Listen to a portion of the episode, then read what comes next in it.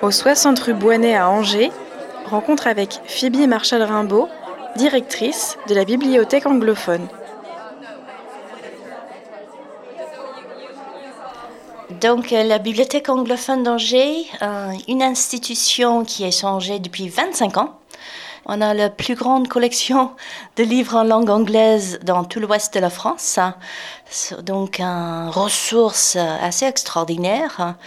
Et puis, euh, beaucoup, beaucoup, beaucoup d'activités autour de la langue anglaise. On s'amuse beaucoup. on a tous les âges, on a 75 nationalités, c'est vraiment un brassage de, de liens, d'amitié entre les, les gens de partout.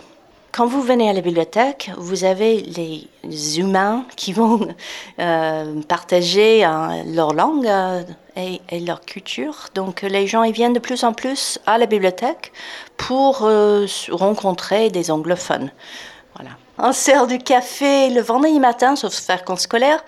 On sert du café, du thé et les gens viennent. Euh, voilà, on a une soirée pizza et jeux de société, donc euh, très sympathique.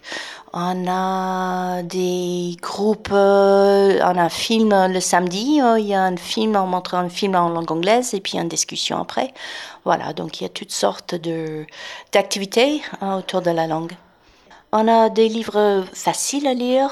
Euh, on fait des activités pour les enfants de, à partir de 3 ans. Donc, euh, ça prouve bien que tout le monde peut faire, euh, bâtir euh, des phrases. You start with one word and then you add another word and then all of a sudden you are uh, speaking correct sentences and then, um, and then you're reading James Joyce.